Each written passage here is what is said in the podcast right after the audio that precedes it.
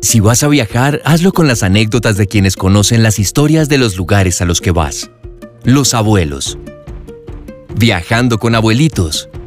Los caminos de la memoria.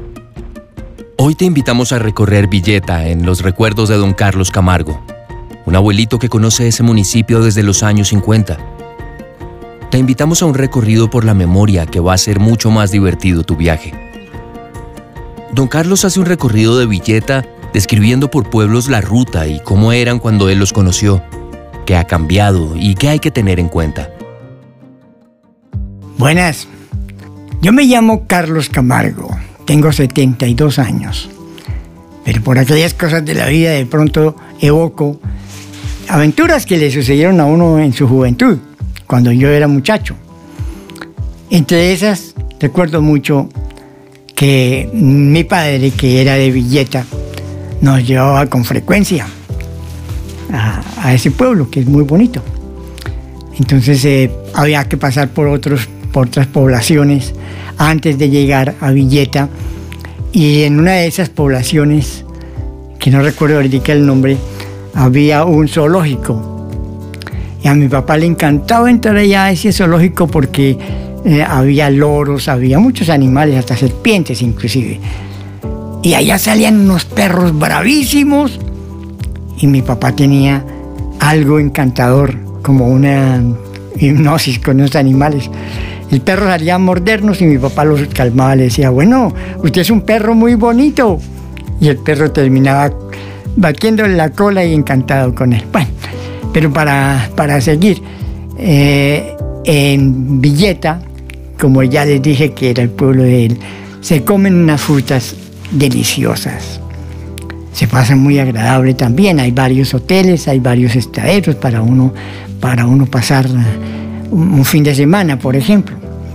Yo tenía un problema en una pierna y entonces yo me tenía que, que quitar la prótesis para poderme meter a la piscina. Y así fue. Y llegó la señora dueña del hotel y usted no puede hacer eso porque me saca corriendo a los, a los inquilinos. Entonces yo le dije, entonces nos vamos, mi papá y, mis hermanos y yo nos vamos. Entonces ella se aguantó y, bueno, entonces que sigan nadando. Bueno, en fin, en todo caso, en ese paseo, como les digo, se pasaba muy agradable porque recuerdo mucho que allí se consumían unas frutas deliciosas. En todo caso, la pasábamos genial cuando viajábamos allá con mi papá y mi mamá y mis hermanos. Era muy agradable.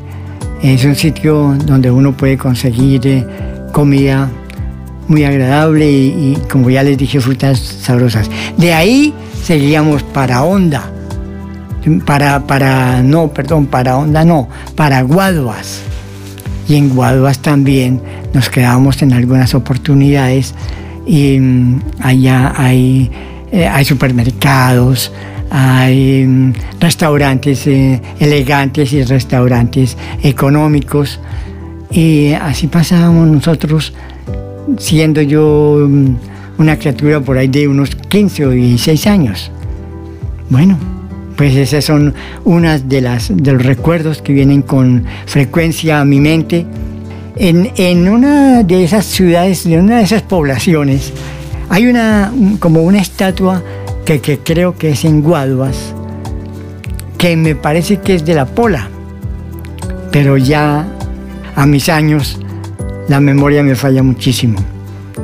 Pero a, ustedes que están jóvenes, de las personas que me están escuchando, pueden saber a qué me refiero yo.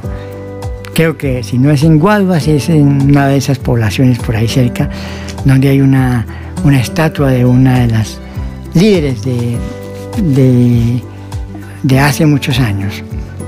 Bueno, pues eso es algo que, también tenía eh, como parte de mis anécdotas y de mis recuerdos de mi juventud.